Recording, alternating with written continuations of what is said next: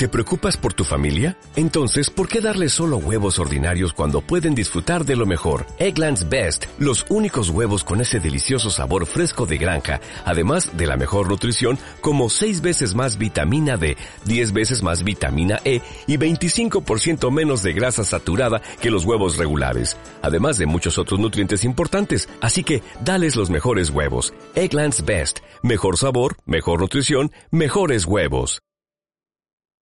Saludos cordiales, gentes del golf. La espera ha terminado. Llega el momento de... Bola provisional. Que no son las flechas la culpa del indio, que no son las flechas la culpa del indio. Si hay viento, si llueve, no influye en el swing, no importa si es marzo, noviembre o abril la culpa del indio, la culpa del indio,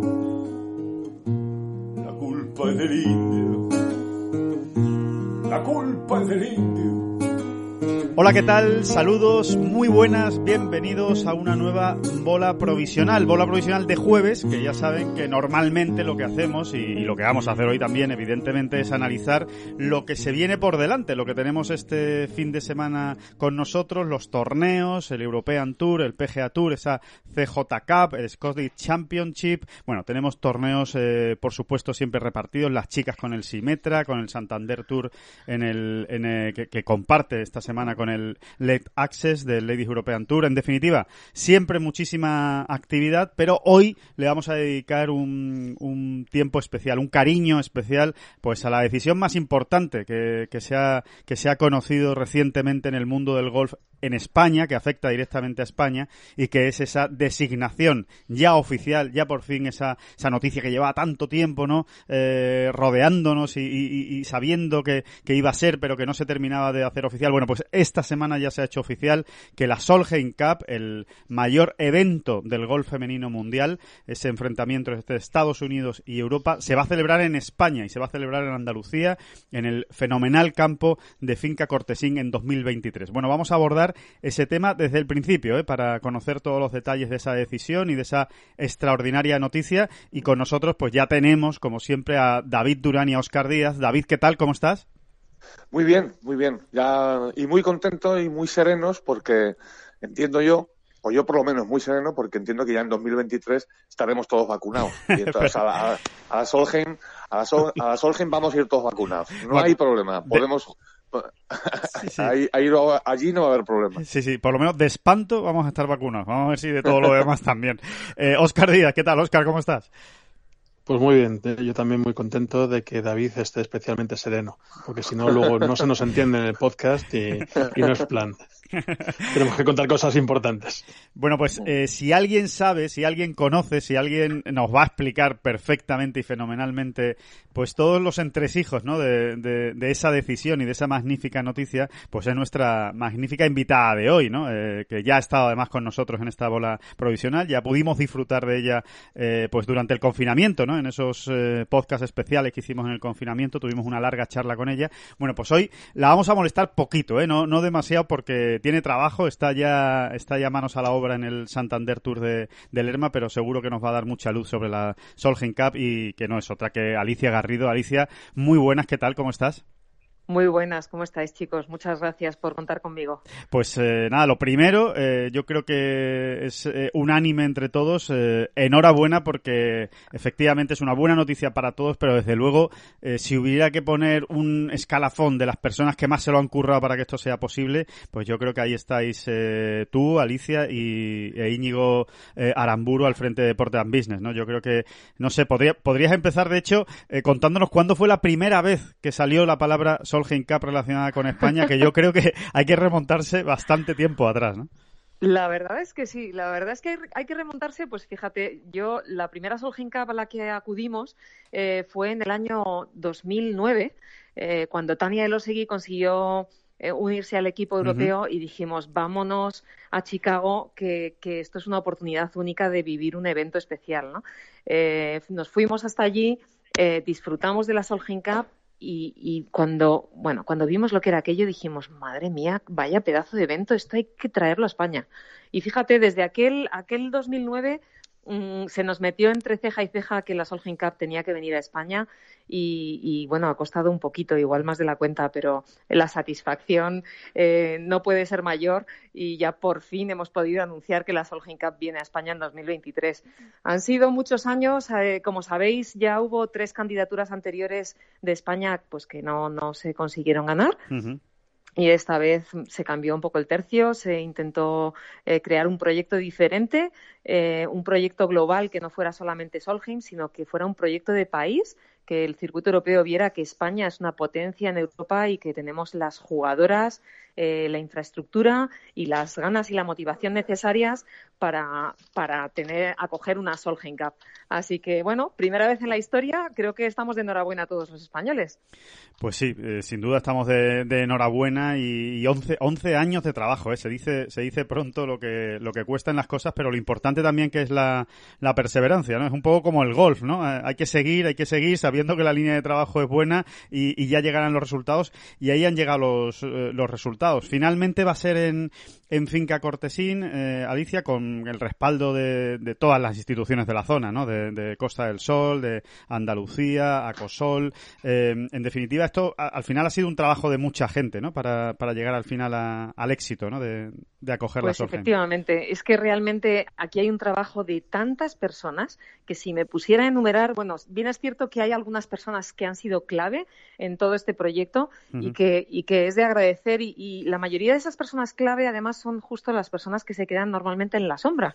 Porque, bueno, a ver, sin duda, eh, Iñigo Aramburu es el, el, que ha sido el motor que, ha puesto todo en funcionamiento, pero junto a él ha habido personas, eh, bueno, pues que por por decir algunas, por nombrar algunas, y seguro que me dejo, pero, pero fíjate, hace tres años, que fue cuando realmente este proyecto de la Solheim Cup 2023 empezó, empezó a, nacer, eh, hubo una persona clave que, es Ignacio del Cubillo, que es el, gerente del Real Club de Gol de Guadalmina, porque él tuvo la feliz idea de juntarnos a las instituciones y, a las federaciones y a nosotros en una cena que hicimos con motivo del Open de España, aquel que, ganó a Zahara, Muñoz, en su campo. Bueno, pues allí se forjó realmente ese espíritu de unidad entre todas las instituciones y todo el mundo al unísono se dio cuenta de que este evento era algo muy grande por lo que había que luchar. Y, si esto es un éxito, es gracias precisamente a que todas las instituciones a una han sabido trabajar en equipo, porque no es fácil poner de acuerdo a la Junta de Andalucía, a Turismo de la Costa del Sol, el Ayuntamiento de Marbella, el Ayuntamiento de Benavís. Es impresionante lo que han conseguido estas instituciones y ahora por fin se ve recompensado con, bueno pues con este anuncio oficial y, bueno y se verán recompensados en 2023 porque realmente la, toda la provincia de Málaga pues pues va a tener una repercusión económica el evento brutal no pero pero yo quiero recalcar eso es un éxito del trabajo en equipo entre mm. distintas empresas e instituciones, que eso es muy importante. Ay, Alicia, Alicia, estás poniendo el dedo en la llaga. Estás poniendo el dedo en la llaga. De, verdad, o sea, ¿Por en qué España, lo dices? En España, en, España, de verdad ha conseguido alguien sentarse en una misma mesa y trabajar en equipo por un por un bien pues común. Para todo. Es, no, no, mira, es que, es que viene al pelo, ¿eh? Es que viene al pelo, es que, además, David, te diré que, bueno, he leído, bueno, no me ha dado tiempo a ver mucho, la verdad, porque estoy en Lerma, en el Santander Ghost Tour, pero lo poco que he visto, he visto que algunos medios locales eh, sienten esto como un fracaso de algunos políticos. Y, y yo de verdad es que no lo puedo entender, porque realmente esto es un éxito increíble para toda la provincia de Málaga, o sea, ya no para Marbella y Benavís, que son el núcleo de la Costa del Sol y que realmente es donde el potencial económico es mayor, pero es que esto de, de, de punta a cabo va a ser un éxito para absolutamente todos los municipios de la Costa del Sol. Y no puedo entender por qué hay personas que consideran que por el hecho de que la Solheim Cup no se haya quedado en, un campo que esté ubicado en el municipio de Marbella, esto tenga que ser un fracaso. Es que para mí es al contrario. Por una vez que los políticos demuestran que el interés común está por encima del interés personal, resulta que ahora que hacen lo que todo el mundo les pide, hay quien todavía se mete con ellos. Yo no lo puedo entender, no lo puedo entender. Hombre, yo, yo, sinceramente, a mí me da la sensación de que eh, hay cierta cortedad de miras eh, si uno no es capaz de darse cuenta que el hecho de que la Solgen Cup eh, se dispute en un municipio como Casares, que está muy cerca de Estepona, pero que es el corazón de la, de la Costa del Sol, no va a repercutir y a beneficiar de una forma increíble a Marbella, que es la población más importante, en el fondo, que está, que está cerca de, de Casares, ¿no? Yo creo que esto es una, como, como tú dices, Alicia, es una magnífica noticia para toda la zona, no, no solo para, para, para Casares en este sentido, ¿no? Porque Por esté finca allí, ¿no?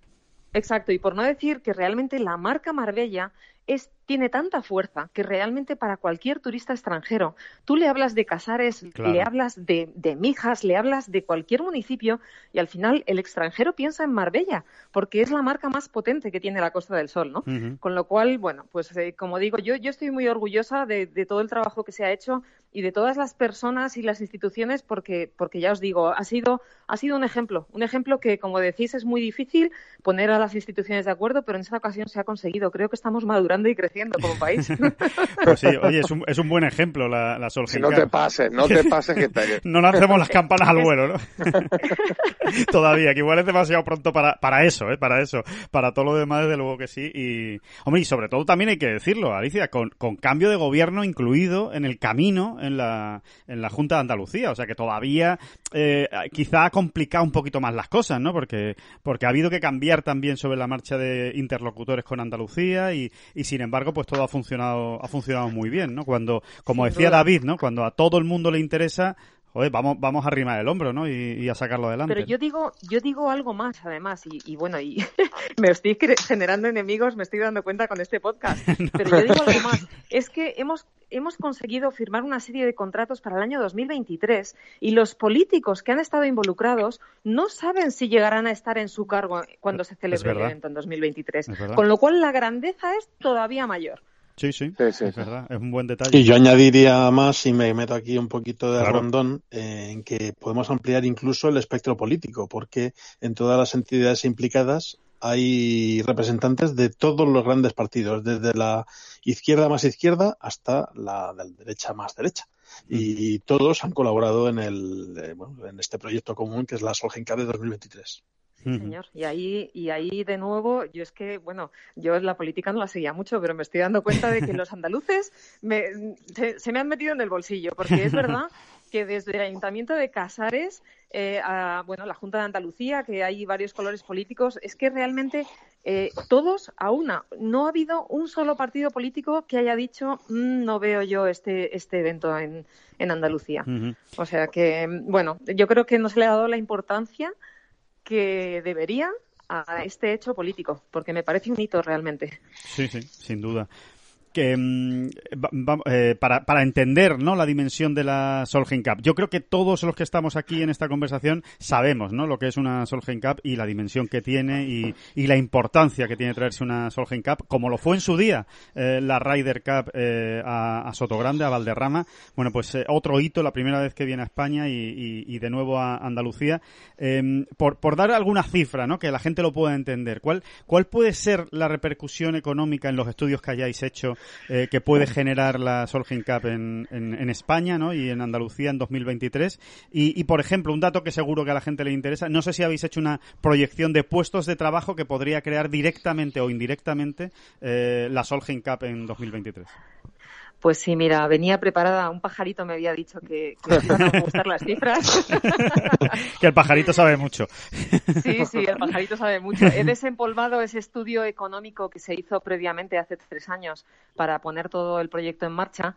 y, y, bueno, para que la gente se haga una idea, a nivel de puestos de trabajo, eh, el estudio, que, que, además, bueno, se hizo de una manera muy profesional y, y con un margen de error muy pequeño, eh, en empleo, eh, bueno, el efecto directo de todo lo que es la celebración de la Solheim Cup 2023 eh, sería de 1.362 puestos de trabajo sí. y, y, e indirectamente y de forma inducida otros 947. Esto da una cifra de 2.309 puestos de trabajo uh -huh. que se estima que, que, que la Solheim Cup 2023 eh, tenga como efecto en, en toda Andalucía. ¿no? Y luego a nivel de producción, si hablamos de millones de euros, pues eh, son más de 130 millones de efecto directo y más de 80 eh, de manera indirecta, con lo cual estamos eh, superando la cifra de 210 millones solamente en producción, ¿no? Es impresionante. Esto, este tipo de eventos son, son grandes magnitudes. A mí la verdad es que se me escapan un poco las cifras, pero, pero bueno, realmente si, si se analiza el estudio eh, línea por línea, mm, pues te das cuenta de que sí, que efectivamente es que esto, este, esto tiene visos de ser realidad. Es que realmente esto va a ser un relanzamiento de la Costa del Sol como destino de golf, especialmente para los turistas de Estados Unidos y de Europa. Y en un gran momento, ¿eh? en un gran momento que desde luego lo necesitamos todos, ¿eh? que, que se relance el turismo y, la actividad. Y oye, estar hablando durante los próximos tres años de, esta Solgen Cup y, y, de, y de la Costa del Sol como sede de, esa Solgen Cup, pues desde luego va a ayudar, ¿no? Más de 200 millones, más de 2.000 puestos de trabajo, o sea, cifras que, que por sí sola pues ya, ya justifican, ¿no? Y, y, bueno, y, alegran. Y todo, es, todo es intangible, ¿no? Todo es intangible que luego no todo se puede medir con, Exacto. con cifras, aunque aunque haya que hacer el esfuerzo, ¿no? Porque efectivamente es siempre muy pedagógico, ¿no? Poner números sobre la mesa. Pero los números. Exacto, pero luego hay intangibles, pues eso, de que no se pueden ni calcular, ¿no? Como esas, todas esas horas de televisión, eh, más o menos ya lo has dicho, ¿no, eh, Alicia? Pero todas esas horas de televisión eh, a, todo el mundo, pues con el mostrando semejante escaparate, ¿no? Pues es una claro.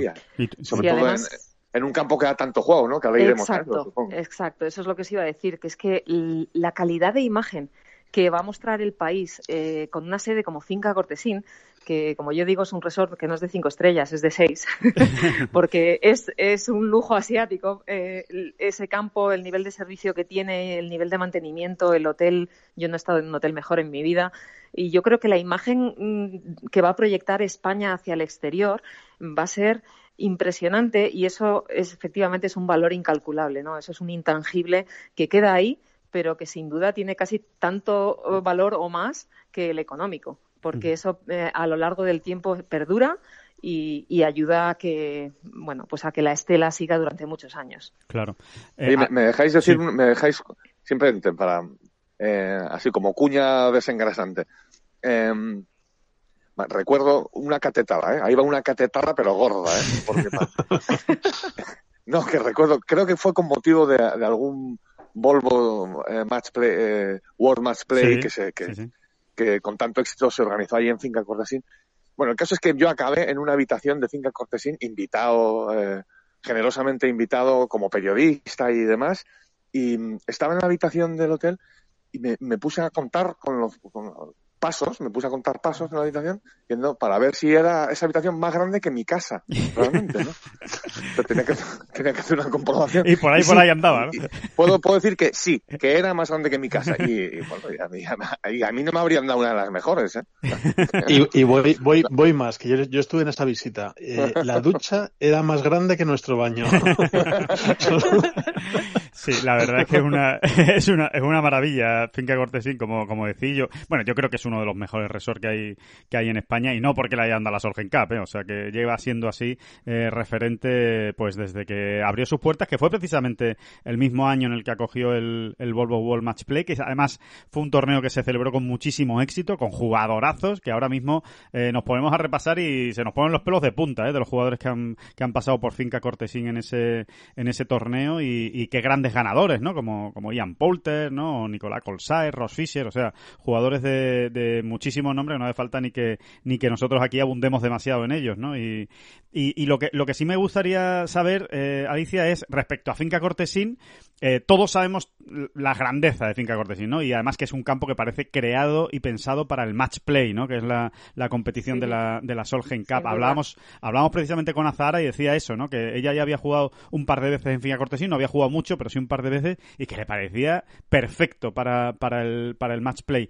Pero, eh, te voy a preguntar por la otra por la otra cuestión, ¿no? Que se hacen muchos aficionados que sí estuvieron, ¿no? En el Volvo World Match Play. Quizá esa parte final en la que es un poco, bueno, es muy abrupto el campo de Finca Cortesín, ¿no? Tiene muchas subidas, bajadas. Eso es lo que le da también tanta espectacularidad, ¿no? al paisaje. Eh, ¿cómo, cómo se cómo se hay alguna idea, hay algún seguro que sí, ¿no? Algo ya pensado para intentar paliar eso, hacer un poco más eh, liviana, por decirlo de alguna manera, el, el paseo a los aficionados, a ver cómo se va a resolver eso. Ahí tenemos un buen reto logístico y la verdad es que le hemos dado muchísimas vueltas y, realmente sí, va a haber que hacer algunos, algunas modificaciones, va a haber que abrir caminos adicionales y, y, bueno, y ahí habrá que echar mano de la creatividad para que, bueno, esa zona de los hoyos 12, 13, 14, 15, que son quizás los más abruptos, pues que lo podamos salvar y que los aficionados puedan disfrutar de, de, ese match play que, como decís, Finca Cortesín es que está creado específicamente para este tipo de competición. Yo quería decir, al hilo de Finca Cortesín, que antes habéis comentado que, se le había dado la Solheim Cup, y yo no estoy de acuerdo. Finca Cortesín ha luchado por la Solheim Cup, y, eso es muy importante y es algo que también quiero, quiero hacer constar. Es decir, eh, Finca Cortesín es sede de la Solheim Cup porque es un campazo, porque ha demostrado que, tiene la calidad técnica eh, para, albergar una competición como esta, pero también porque ha luchado por tener una competición como esta. Es decir, Finca Cortesín ha apostado por ello. Eh, cosa que, bueno, lamentablemente, pues no hemos visto en, otros campos, que a mí me hubiera gustado que hubiera habido un poquito más de interés, ¿no? Pero bien es cierto que quizás el gol femenino todavía no es tan importante como yo me creo, para mí es lo más importante del mundo, pero, pero bueno, pues hay campos que todavía quizás pues no, no, han sabido ver la gran oportunidad que tenían de poder albergar una competición como esta. Sí, el, titular es, eh, Alicia, que Finca Cortesín se lo ha ganado, que nadie, que nadie le ha regalado nada, ¿no? Sin duda. Es que en la vida no te regalan nada, pero en, ningún aspecto. ¿De qué os voy a contar a vosotros? O sea, que realmente si Finca Cortesín ha conseguido llevarse el gato al agua es porque se lo merece, pero, pero bien merecido.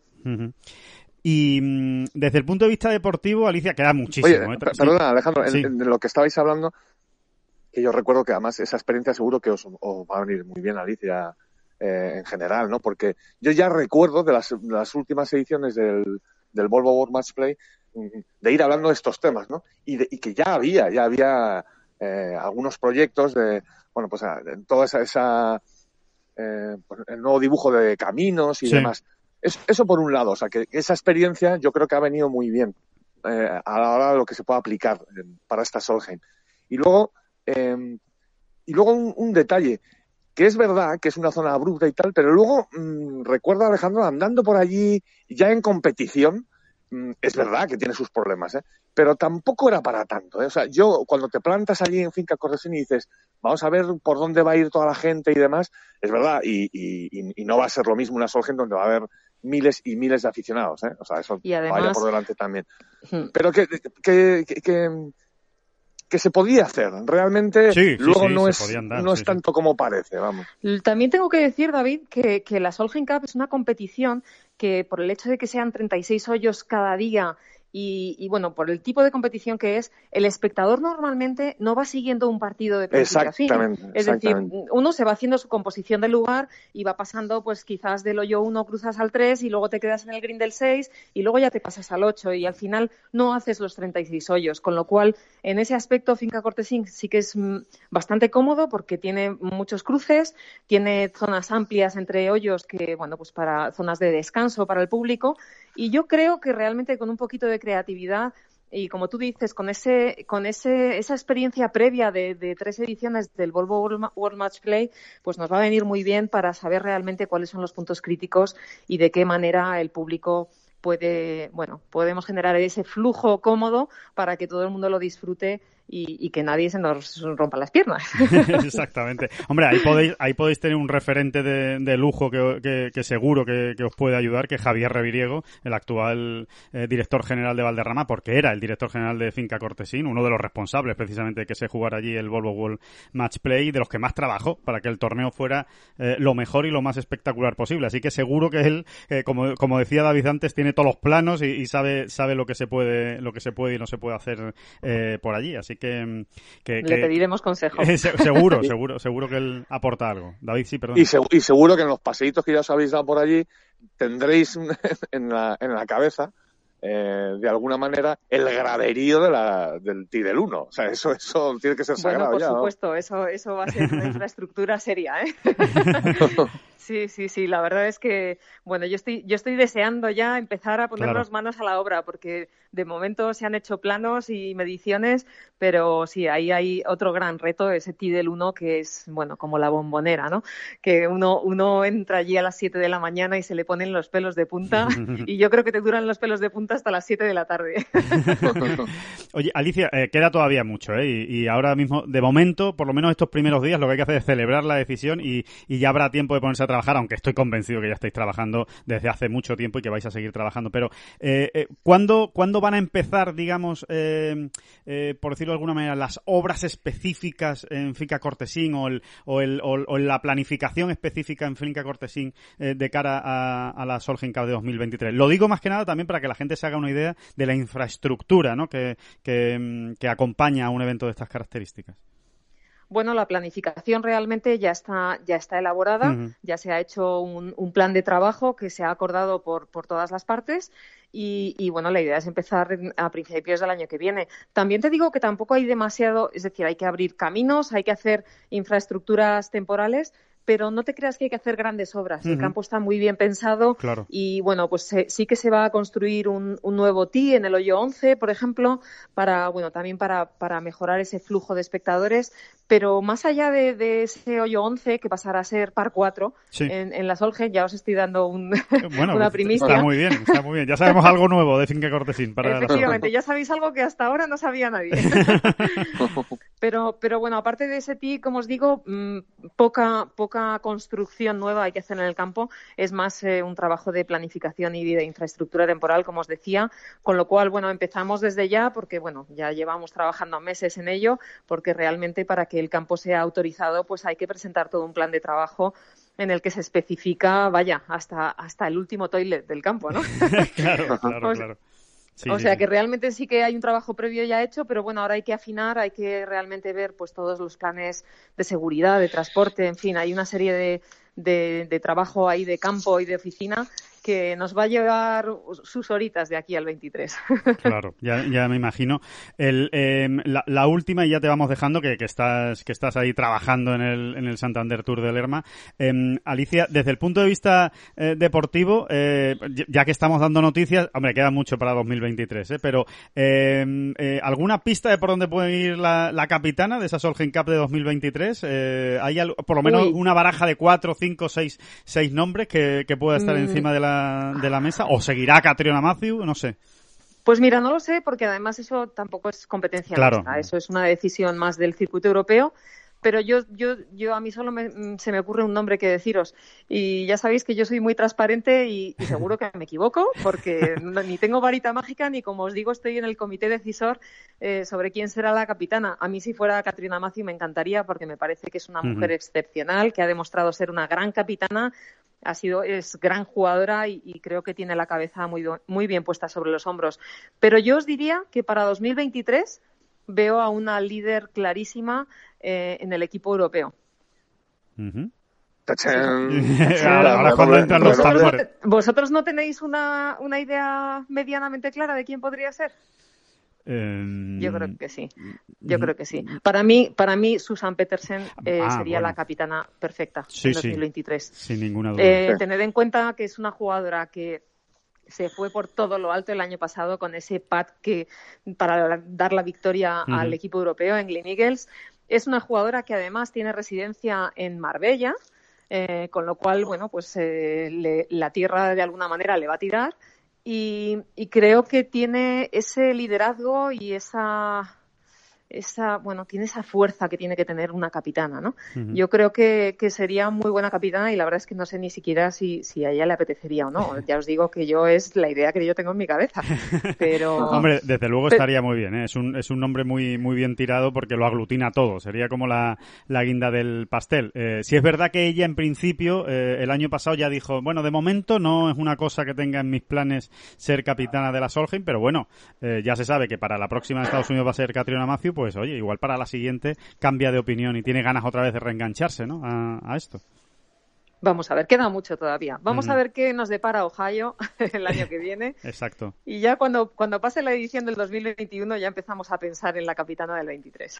Eso es, y a ver si, y a ver si tenemos muchas jugadoras españolas en ese, en ese equipo y, y, todavía pues eh, hay más, más emoción ¿no? desde ese punto de vista. Cuanto más españolas mejor, aunque en este caso yo creo que traspasa absolutamente fronteras el sentimiento de la Solheim Cup. El, eh, yo creo que todo el mundo hay con banderitas de Europa a, a animar a Europa y, a que, que se quede la victoria en casa, que cuesta mucho, ¿eh? cuesta mucho cada Solheim eh, batir al equipo americano, como ocurrió el año pasado en Escocia, en esa, yo creo que inolvidable Solheim Cup eh, que hubo en Glen Eagles. Desde luego, desde luego, pero si va a ser diferente la Solheim Cup del 2023 será eh, por el clima, porque como digo yo, en Europa los aplausos son más apagados. Cada vez que vamos a Estados Unidos, a mí me parece espectacular el ruido de, la gente alrededor de las jugadoras. Aquí en Europa, como siempre se juega con frío, pues, pues se vive de otra manera. Y yo creo que ahí también le vamos a dar ese, ese vamos a hacer ese, ese cambio y esa vuelta de tuerca para que los espectadoras, espectadores puedan disfrutar de, la Solheim Cup con calorcito y que puedan aplaudir como Dios manda, sin paraguas en la mano. Alicia, tú no sabes lo que acabas de hacer. O sea, eh, ya lo sé, o sea tú lo que, acabas, lo que acabas de hacer es decirle, decirle a un andaluz que hay americanos que, aplauden más fuerte que, ellos. Que aplauden más fuerte que bueno, bueno, bueno, ese desafío que tú acabas de mandar, cuidado lo que puede pasar en 2023. No, hombre, no, pero tú sabes que hemos anunciado, hemos anunciado en martes y 13. sí, cierto, cierto. No hay superstición. Soy, sois valientes, sois valientes, sí, sí, sí, sí.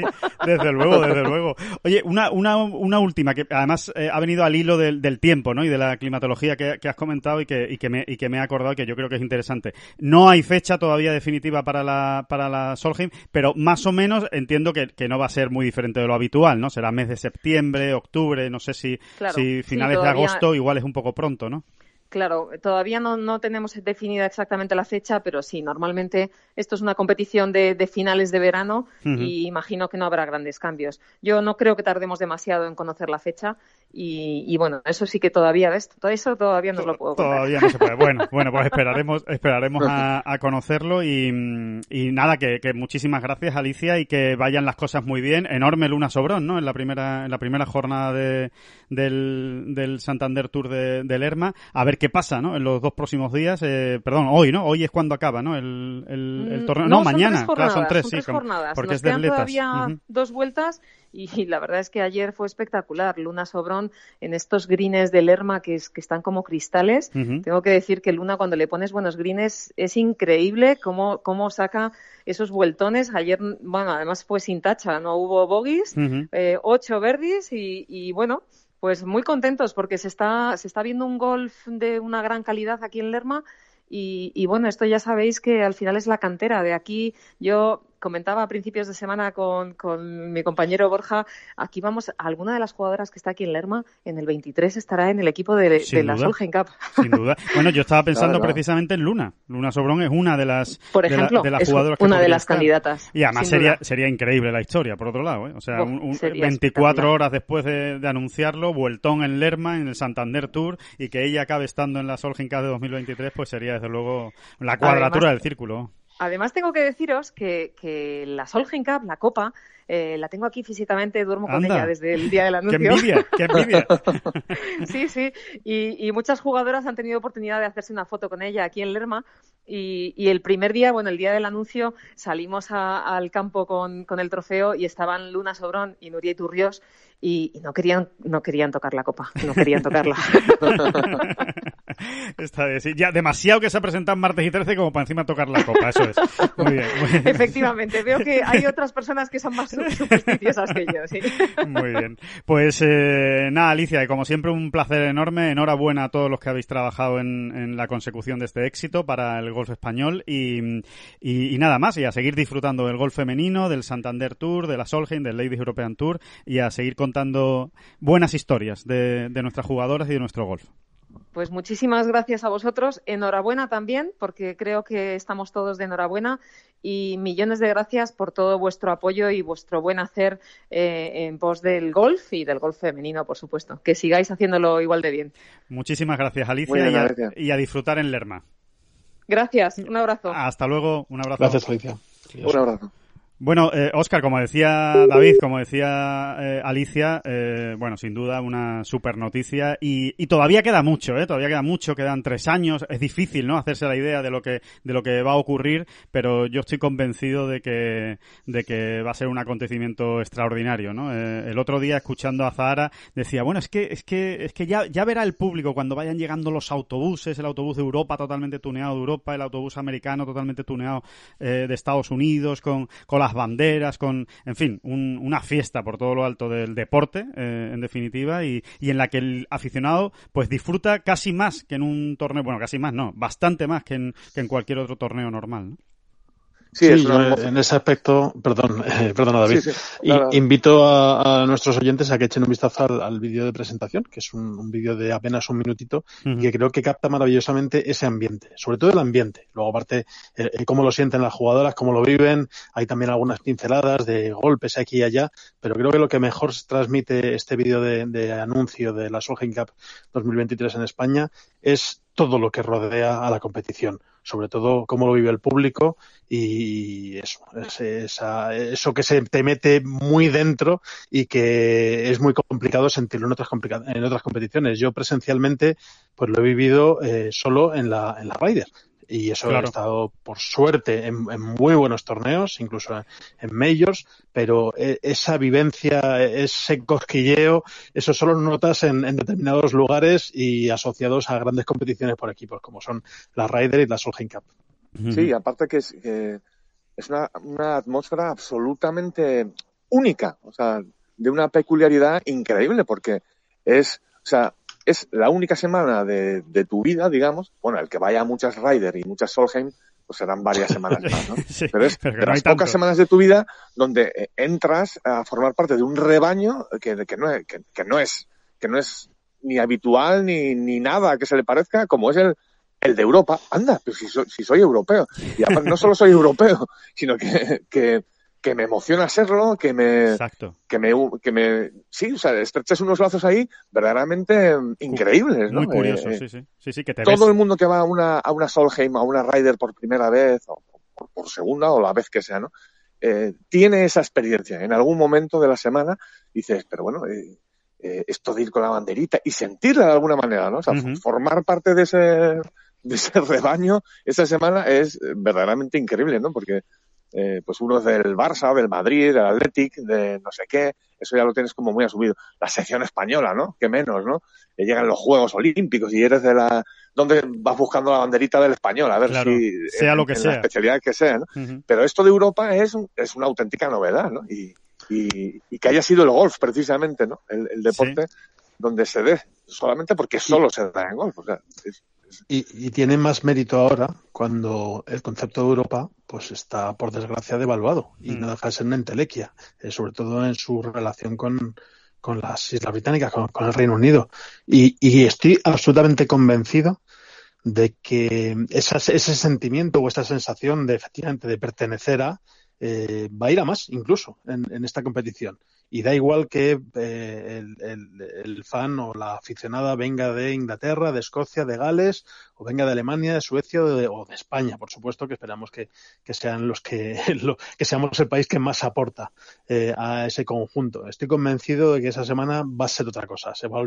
Mm, vamos a, poner entre paréntesis todas las dificultades de convivencia que hemos tenido en los últimos años y todas las cuestiones políticas y vamos a vivir con una intensidad tremenda, eh, pues lo que significa ser europeos en el plano deportivo. Eh, yo, yo tuve la suerte de estar en la Solheim Cup de, de Alemania, la de San León, eh, y, la verdad es que el acontecimiento es fantástico, ¿eh? es extraordinario. Y no tengo ninguna duda, pero ninguna, de que, de que mm, va a ser mucho mejor la Solheim de 2023. Eh, y no por hacer un falso patriotismo o, por hablar de chauvinismo, ¿no? sino por cómo se viven las cosas en, en España y sobre todo este tipo de acontecimientos y, cómo se disfruta y cómo se grita y cómo se vibra, ¿no? Lo que, lo que decía Alicia de, de, que, de que, hombre, que ella tiene un poquito esa, esa espinita, ¿no? De que parece que suena más la Solheim en Estados Unidos y que el público es más ruidoso en Estados Unidos que, que en Europa. Yo creo que no tiene nada que ver, eh, así como en, el, en las Islas Británicas es verdad se vive mucho, pero cuando ha salido de las Islas Británicas la Solheim ha sido para jugarse en Suecia o para jugarse en Alemania. Yo creo, sinceramente, que no va a ser lo mismo, que, España eh, se va a notar el, calor del público y que me da a mí la sensación, eh, y no creo que nos vayamos a equivocar, que, puede marcar un antes y un después, un, un punto de inflexión en, un, en este gran acontecimiento que es la Solheim Cup, algo parecido a los Juegos de Barcelona, ¿no? Yo creo que desde el punto de vista del, del ambiente eh, va a ser va a ser muy especial y estoy convencido de que Andalucía, por su manera que tiene de vivir las cosas, ¿eh? y, el, y, el, y la persona andaluza y, y, toda la zona de la Costa del Sol, se va a volcar y, y, van a disfrutar de un, de un acontecimiento magnífico. A ver si encima después pues acaba acaba ganando Europa, que, que por otro lado es lo que más Sí, con respecto, con respecto a ese vuelco, eh, mira, eh, muy pocos días eh, han pasado desde que se que se ha anunciado de manera oficial que, que la soja viene a España. dos días, y no os podéis imaginar Sí, sí, no podéis imaginar la cantidad de gente que se ha interesado ya para ser voluntario, cuando todavía no está puesto en marcha ninguno de los mecanismos. En breve, a principio de año, por contrato, pues eh, la página web eh, bonita y oficial estará en marcha eh, a, principio desde el día 1 de enero eh, y, ahí habrá pues eh, mecanismos para que los interesados se pongan en contacto con, con Deporting Business y con la organización del torneo de cara a un futuro, porque tampoco de momento hay muchas cosas que no se pueden concretar en cuanto a puestos disponibles, necesidades, etcétera. Eso ya a medida que se acerque la, competición pues se irá sabiendo. Pero bueno, ya desde el primer día hemos recibido una cantidad de, de mensajes interesándose por, por esto que a mí me deja muy contento, sinceramente. y, me lleva a hacer esa proyección fácil, ¿no? Eh, si esto está pasando ahora, eh, aunque cierto es que, el anuncio ha tenido un impacto notable, pues qué no pasará cuando ya lleguemos al año de año previo a la competición. Eh, seguro, sin duda, sin duda alguna que va a ser. Oye, y, a, mí me gustaría volver a insistir, no sé si antes hemos hecho un poco de bromas o de veras, un poco de las dos, yo creo que ha habido, pero insistir en eso, ¿no? En, oye, en el ejemplo que se ha dado, ¿eh? Sin duda. que al final el dato que aportaba Oscar, ¿no? O sea, que, que hayan estado eh, en las negociaciones, ¿no? Y en la organización de todo esto, ¿no? En, en el parto, ¿no? En el, en el, siempre complicado parto de un evento como este, ¿no? eh, que hayan estado, pues, miembros de todas las formaciones políticas, de todo, ¿sabes? De todo el espectro, pues, eh, oye, es que es un ejemplo al final. Totalmente. Es un ejemplo, es un ejemplo para llevarlo como bandera, ¿eh? No sé quién lo tiene que llevar como bandera, pero sí que se puede poner sobre la mesa y decir, oye, que es que se puede, ¿eh? que al final eh, si hay algo interesante y un reto común, eh, ¿por qué no, no? ¿Por qué no? Porque siempre hay que estar eh, mirando el recuento de votos, ¿no? Si esto me va a dar un voto o me lo va a quitar, ¿no? Y, al final, pues como se va a demostrar en 2023 y antes de 2023, todo el mundo va a salir ganando. Sí, sí, sí, sí. Y, a mí, para mí hay un detalle. Ya que hablamos de marca España y marca tal, pues fíjate, ¿no? Si hace marca un evento como este. ¿no? Sin duda, sin duda. Para mí hay un detalle eh, muy importante que, comentaba Alicia, ¿no? Y es que eh, los políticos que al final han firmado eh, en un papel la celebración de la Solheim 2023 no saben si van a estar en 2023 en sus cargos, no saben si van a ser, si el presidente actual de la, de la Junta, sí, Moreno Bonilla, va a ser el presidente. Hablando en plata, Alejandro, no saben si se van a apuntar el Hacer la foto, no saben si se van a hacer la foto con la copa de la Solheim, que al final es lo más, sin ninguna duda, ¿no? Lo más atractivo y tal. Pero aún así, si saben que esto es bueno para Andalucía y para su región, y aunque vengan otros detrás, eh, que sean de otro signo político y que sean los que acaben estando representando a, Andalucía en esa imagen o en esa Solgen, eh, oye, es que por, por quien hay que pensar es por los demás, o sea, por la mayoría, por, por, por, el, por, la, por la gente, ¿no? Por la ciudadanía y no tanto por, uno mismo. Y, es un gran ejemplo, ¿no? Como, como decíais vosotros.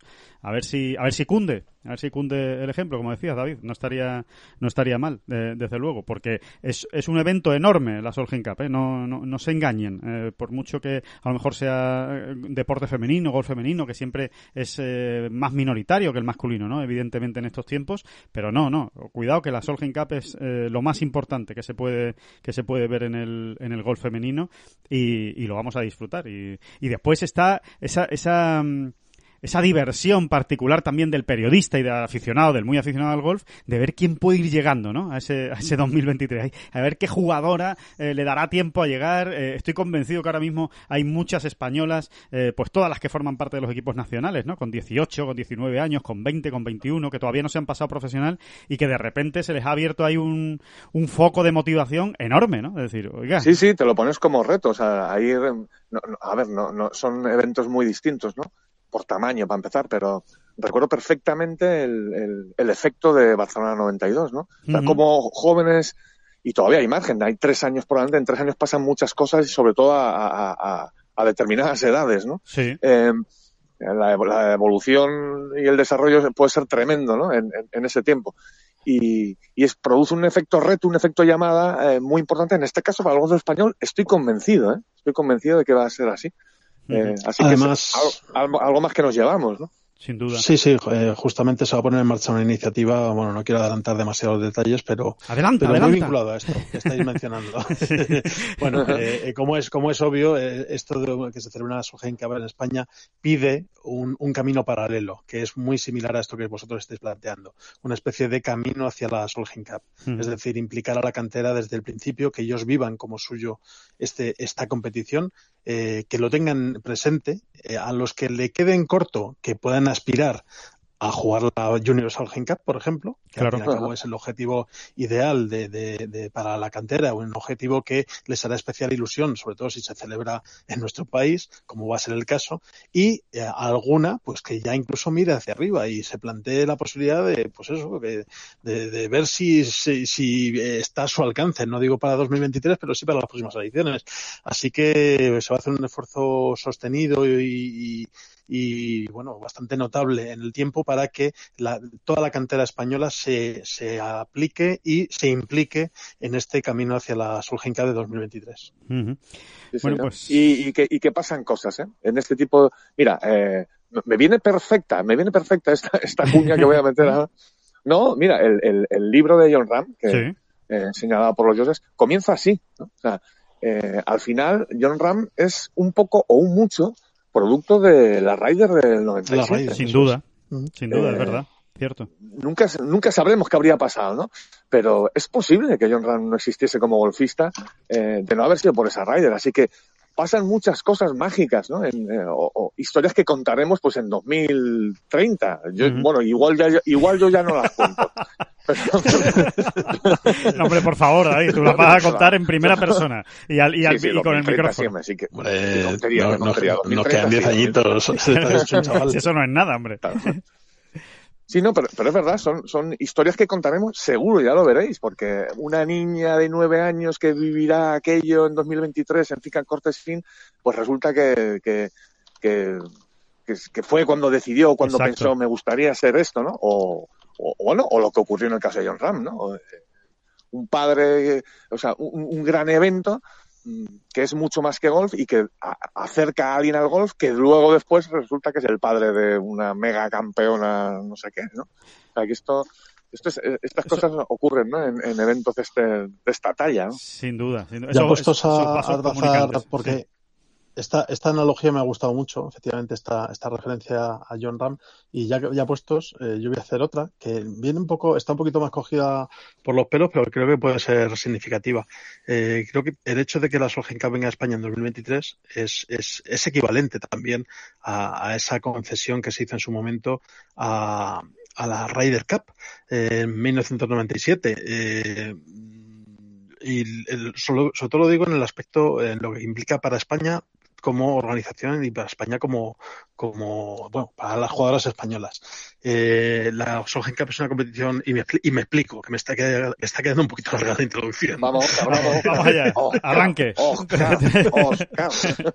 bueno, el, el, la Solheim Cup es una competición bastante joven, es una competición que empezó en 1990 sí. y la primera española que jugó la competición fue Raquel Garrido 10 años después. O sea, las españolas tardaron en llegar a la competición. Luego, desde el año 2000, cierto es que rara es la edición que no ha habido una jugadora española. Entonces, ha habido, eh, pues eso, aproximadamente, bueno, siete, no, aproximadamente no. Concretamente, ha habido siete jugadoras que han participado en distintas ediciones de la Solheim Cup. Bueno, si nos vamos a la Raider, eh, desde que empezaron a aparecer los, los españoles, desde que se admitió a los jugadores de Europa continental, sí. sobre todo por el empuje de las españoles, hasta que se concedió la, la Raider a España, es más o menos, eh, haciendo un cálculo grosero, el mismo periodo que desde que empezaron a aparecer las españolas en la Solheim hasta que se ha concedido eh, la, la competición a, a, España. Son esos veintitantos años eh, que pasaron desde los finales de los 70 hasta el 97, eh, que son unos 24 años, 25, 23 años, algo así, hasta, eh, hasta esto. Entonces a mí me parece una analogía muy bonita y muy chula. Ajá. En un paralelismo eh, eh, que, no sé, a mí me, me, lleva a pensar en madurez, en, en, en, un país que ya debe tener la competición porque se apoya en cuatro patas. En primer lugar, en, en el aspecto competitivo, en las jugadoras. Ahora mismo en las cinco últimas ediciones ha habido tres jugadoras que han, que han descollado, que, que, que son bueno, Beatriz Gracari, sobre todo Azara Muñoz y, y Carlota Ciganda. Además, justo en un periodo de bonanza para el golf europeo, porque en las cinco últimas ediciones ha habido tres victorias europeas cuando hasta la fecha eh, Estados Unidos había dominado como con puño de hierro casi la, la, competición. Luego, por otro lado, esa madurez organizativa. O sea, porque bueno, España desde los años 80 ya ha demostrado en repetidas ocasiones que es capaz de sacar adelante eh, eh, pues eventos de primer nivel en el plano deportivo. Mm. Y no viene mal tampoco que ahora mismo en, en la cúpula de la, de la, del LED, del Ladies European Tour, del reformado Ladies European Tour, haya figuras españolas que evidentemente han, han, han aportado y han colaborado como claro. Alejandra Armas o como Marta Figuerodotti. En fin, son tres patas que me parecen interesantes para basar este proyecto. Y luego, por supuesto, ese apoyo institucional que, como bien ha dicho Alicia, es que llevamos más de una década persiguiendo el, la, la, la, Solheim. Eh, bueno, ha habido tres proyectos previos y este es el que, el que ha cuajado. Y a lo mejor es el que ha cuajado porque es el que tenía que cuajar. Es el que ya tiene todos los ingredientes puestos en su sitio. Uh -huh. Sí, Sin desmerecer seguro, ni mucho menos las anteriores opciones. Sí. sí, pero, pero es verdad, las cosas tienen que madurarse y, y, y, no ocurren por casualidad. Si ha ocurrido ahora es por lo que tú dices, ¿no? Que se, se han ido poniendo ya unas bases, ¿no? Y, y han ido ocurriendo cosas. Es así, ¿no? Y se han ido consolidando también. Es muy importante eso también, ¿eh? la parte deportiva parece que no, pero pesa, ¿eh? que claro, se hayan consolidado claro. eh, la presencia de jugadoras españolas eh, con absoluta asiduidad, o sea, en cada una de las ediciones, pues de un tiempo a esta parte, de 10 años a esta parte realmente, ¿no? Uh -huh. eh, pues... y, el peso, y el peso de las jugadoras. No, no, no solo que, que, jueguen, sino que tienen mucho peso en el equipo, tanto Carlota como Azahara, sobre todo. ¿no? Es así. Así que nada, bueno, pues eh, tres años nos quedan para, para hablar y para disfrutar de este, de este evento. Yo creo que Alicia nos ha contado cosas eh, interesantes, incluso algunas que no se sabían, como ese, como ese ti nuevo del hoyo, del hoyo 11. Bueno, en definitiva, que, que vamos a seguir hablando mucho de la, de la Solgen Cup y, a disfrutar de este, de este grandísimo evento que tendremos en España y en, y en Andalucía. Como yo creo que también eh, vamos a hacer un repaso rápido para, para acabar y para completar esta eh, bola provisional con lo que se nos viene por delante este, este fin de semana, que es que está muy bien, oye, que hay que, que hay que darle mucha bola a los torneos y especialmente eh, eh, yo creo que evidentemente la referencia esta semana es ese regreso a la competición de John Ram, esa CJ Cup en Shadow Creek, en Las Vegas, en Nevada, ese torneo que habitualmente se juega en Corea, los tres años anteriores se ha jugado en Corea formando parte del calendario del PGA Tour y este año pues por tema de COVID se ha trasladado, como ya saben todos, a la Las Vegas y tenemos eh, torneazo, con la baja de última hora de Dustin Johnson por el positivo en COVID-19, pero eh, más allá de eso, pues eh, el resto de los cuatro mejores del mundo, estaba el top 5 al completo, se ha caído Dustin Johnson, los otros cuatro estarán en el torneo.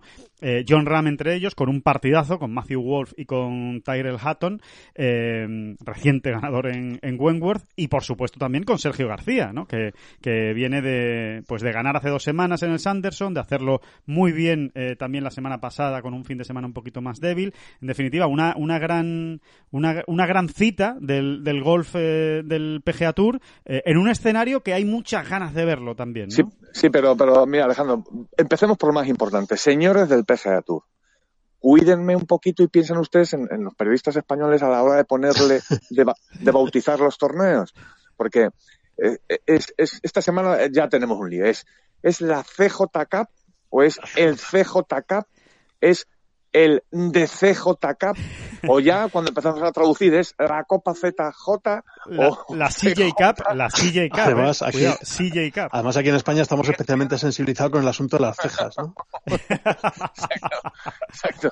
Cuídenme esos señores del PGA cuídenme esos temas. bueno, la ceja, la ceja yo diría que es vintage ya en España, ¿eh? pero, pero bueno, sí, sí, sí que, sí que es cierto también que. Bueno, yo ya aviso que lo voy a escribir como el ZJ Cap. Z directamente. Bueno, yo, ah, yo aquí, mira, el lingüista, el eh, lingüista que lleva dentro... lo, lo, del, lo del, eh, tengo problemas con el memorial también, por ejemplo. Y acabo escribiendo el memorial, pero al final es lo más correcto sería en realidad el de Memorial, ¿o no? a ver, yo, te doy mi opinión. Yo te doy mi opinión. Tu opinión como traductor. Creo que está respaldada por la RAE, incluso, mi opinión. Entonces, eh, cuando se adjudica un artículo a un término inglés, por ejemplo, como este tipo, la, la, la Solheim Cup o la Ryder Cup, eh, hay que pensar en la traducción. Entonces, en este caso, la Solheim Cup sería Copa Solheim, con lo cual el adjetivo que concuerda en género y número es la. Y aquí tres cuartos lo mismo. Si es eh, CJ eh, Cup, o sea, CJ Cup, pues tres cuartos lo mismo. Es la, la CJ Cup si lo quieres poner con el, eh, con el artículo en castellano. Eh, y si no, bueno, pues puedes dejarlo todo, incluso con el artículo con el D en, en inglés y tal, ya queda un poquito más enrevesado, sobre todo para leerlo. Pero vamos, esa es la pauta. Si, al final el problema es el D, el famoso D, porque como además en inglés no hay artículos femeninos. Si no lo comemos o no lo comemos o qué. Y yo creo, yo creo que hay que comérselo con patatas. Yo creo que hay que comérselo con papas, ¿eh? fritas, con papas fritas además. Es muy eh, incómodo, es muy incómodo. Eh, bueno, dicho lo cual, vamos a, vamos a lo a lo No, es que esto es muy importante, David. Estamos hablando de una cosa muy importante. Vamos a darle sitio a las cosas que de verdad importan, porque eh, quiero abrir otro debate. Sin embargo, a mí, naturalmente, me sale el de Players. No sé si porque, no sé si porque nos lo tienen metido. pero es que ahí, ahí, sería así, porque en realidad es el, de Players Championship, es el campeonato de Players. No, ya, pero y el, y el, de Memorial Championship es el campeonato Memorial. no, es el torneo Memorial. Bueno, También sería con él. Bueno, pero efectivamente en The Players parece que pide, porque de hecho la denominación que además pretende imponer el PGA es solo con el artículo y el nombre, el sustantivo, con lo cual ahí eh, quitarle el D parece que dejas un poco cojo el nombre, ¿no? Bueno, al, final es al final es un tema también de marcas registradas, que es, como se llama el torneo. Bueno, pero voy a, voy a introducir un nuevo matiz, ¿eh? Es que el Masters es el de Masters, ¿eh? Lo que pasa es que ahí nadie le pone el D. ¿eh? Cierto. Pero la marca del Masters Tournament es de Masters Tournament. Y, Al final la convención y la costumbre manda mucho, manda mucho, vamos. Sí, sí, con lo, con lo que les costó. ¿Y cuál es la costumbre? El problema es eso, que nosotros somos los que acuñamos el lenguaje día a día, así que nuestra responsabilidad es grande, muchachos. Sí, sí, sí, sí. Exactamente. Sí, sí, así que yo a partir de ahora me callo y os dejo hablar a vosotros, para que... No, no, yo, no quiero ningún tipo de responsabilidad en este, en este sentido. Que, mm, bueno, David, ibas a hablar del, del torneo, que te he cortado ahí con, con el de Players y el, y el de Masters, que, que, es un, que es un torneo enorme, ¿no? Sí, sí, no, exactamente. Es un, es un, es un torneazo, ¿no? recuperamos otra vez eh, eh, la florinata, digamos, ¿no? Porque es, es, la concentración de jugadores de top de ranking mundial es casi ya grosera, es prácticamente grosera, se podría decir, ¿no? Nos estuvimos contando el otro día, ¿no? Creo que hay 50 y 57 jugadores del, del, top 100 mundial en, en el field del, del del CJK. y veintitantos, ¿no? Creo, creo que eran 23, puede ser top 50 o 22. muertos del CJK.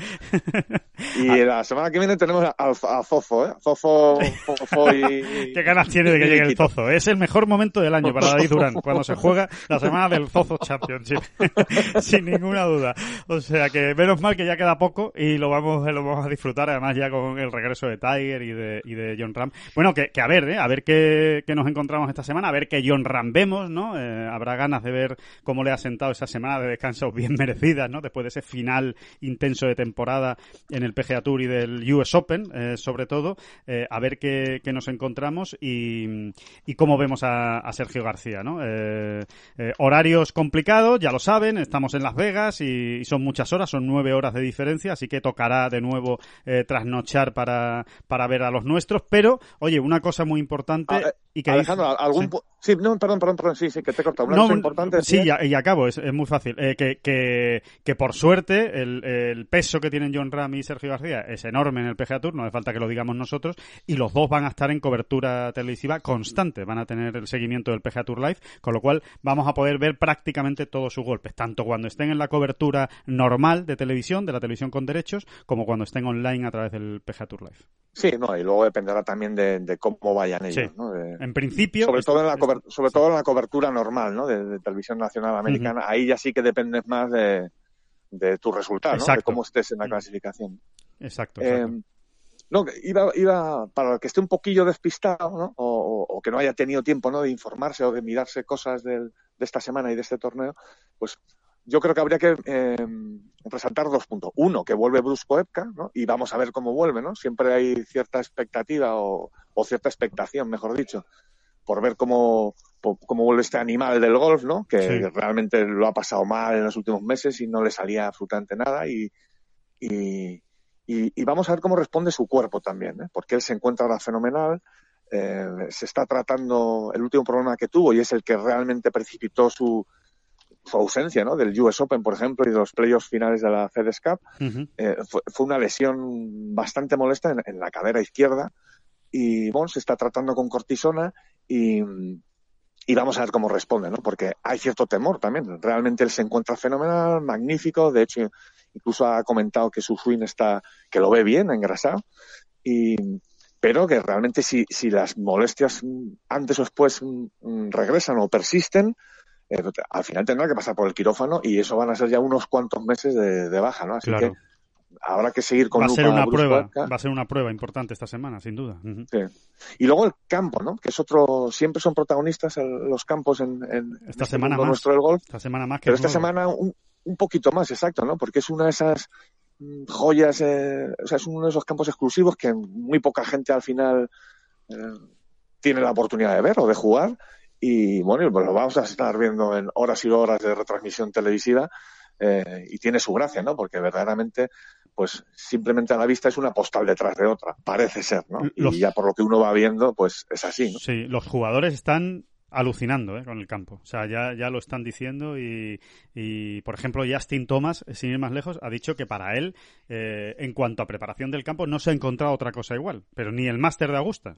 O sea, dice que, uh -huh. que jamás el nivel de manicura, ¿no? Que es como se llama a esa manera de terminar los campos, ¿no? De, sí. pel de pelar cada brizna de hierba para que esté perfecta eh, desde el punto de vista de la televisión y del que juega. Dice que, que nunca lo nunca lo ha visto. Claro, también hay que tener en cuenta que se juega muy poco en, en Shadow Creek, que no, no, es que sea un campo multitudinario, pero como decía David, es muy exclusivo y, y desde luego es una de, las, de los grandes atractivos ¿eh? de, este, de esta semana. Un diseño de Tom Facio, que eso ya es garantía de, de éxito de, de, de, un gran, de un gran campo y, y, unos greens que vamos a ver, ¿no? Que vamos a ver cómo se cómo se adaptan los jugadores a los greens porque dicen que son muy movidos y que y que están bastante rápidos, así que que va a ser otro otro punto de interés, sin ninguna duda de la de la semana. Y mm, y bueno, y, por otro lado ya, eh, y terminamos, eh, recordar simplemente que hay torneo del circuito europeo, por supuesto, que es un torneo un poco menor, venimos de dos semanas de Rolex Series, eh, de Wentworth y del Scottish Open, seguimos en Escocia, se juega el Scottish eh, Championship, bueno, es uno de esos torneos que ha creado el European Tour, pues para generar calendario, ¿no? Para que puedan jugar los jugadores y cumplir con esos derechos de televisión. Lo más curioso es que se juega en San Andrews, pero no en el All Course, sino en el Fairmont eh, San Andrews, que, que es la primera vez que se juega un torneo del circuito circuito europeo allí y que tenemos a tres españoles, a Gonzalo Fernández Castaño, Alejandro eh, Cañizares y Adrián Otaegui. Eh, vamos a ver, en principio se esperan resultados bajos esta semana, aunque estamos en Escocia, señores, y, aquí manda la madre naturaleza. Como se ponga a soplar el viento, no habrá resultado bajo que valga o, lluvia complicada, como también suele, suele pasar por estos lares. Así que, que bueno, que semana muy interesante con el Simetra, muy pendiente de Fátima Fernández Cano, a ver si consigue otro gran resultado e incluso pudiera amarrar ya esa tarjeta del LPGA Tour y bueno, y ese Letas que ya nos ha contado Alicia de, Lerma que también estaremos muy pendientes. Así que mucho, mucho, mucho y muy bueno este fin de semana en el, en el golf y, lo iremos contando. Eh, toca disfrutar, señores. Sí, señor. Toca disfrutar y mucho. Oye, también, también, va a disfrutar Rafa Nadal, ¿eh? eh que ya dijo en la entrevista posterior a, su bueno, a su victoria en Roland Garros, que una de las cosas que iba a hacer era jugar al golf. ¿eh? Siempre tiene ahí ese detallito, Rafa, con, pues con, nuestro deporte. Y ahí estará jugando. Probablemente en Pula Golf, ¿no? Alejandro va a jugar alguna... En Pula Golf, en Pula Golf que... Alguna rondita... Por cierto, felicitaciones a Pula Golf, eso es. que ha cumplido 25 años y... 25... Y ha hecho un libro, la verdad es que eh, se han sobrado, se han sobrado en Pula con un libro maravilloso. No, es el típico libro aniversario, ¿no? Muy tipo álbum también. Y pero luego tiene un texto también muy muy bien escrito, muy cuidado, muy cuidado, que ha, ido a cargo de Gerardo Riquelme, compañero del diario Marca. Sí. Y, está muy muy chulo el libro, la verdad. Es un libro de estos aniversarios que es eh, todo un lujo, la verdad es que es una, una gozada. Así que venga, felicidades a Pula y... pues desde aquí... pase bien, Rafael. Sí, sí, sí, sí. Bueno, es uno de nuestros referentes, Pula, ¿eh? en, España. Ha cogido muchos torneos del circuito europeo y, y, batallas épicas, ¿eh? Se han visto, se han visto allí. Y seguro, estoy convencido de que Pula, antes o después, acabará cogiendo otro torneo grande del, del circuito europeo, porque lo llevan en la sangre, en, en, Pula. Así que, pues allí va la felicitación. No hay una mejor manera de acabar bola provisional que con Rafa Nadal, eh, jugando al golf. Eh, así que, que hasta aquí, hasta aquí llegamos. Que muchísimas gracias a todos, que espero que haya quedado un poquito más claro toda la historia de la Sol y lo que se nos viene por delante. Y por supuesto, pues como siempre, muchas gracias, Oscar eh, Díaz. Faltaría más. Y muchísimas gracias, David Durán. No, no, no, no, no, gracias a usted.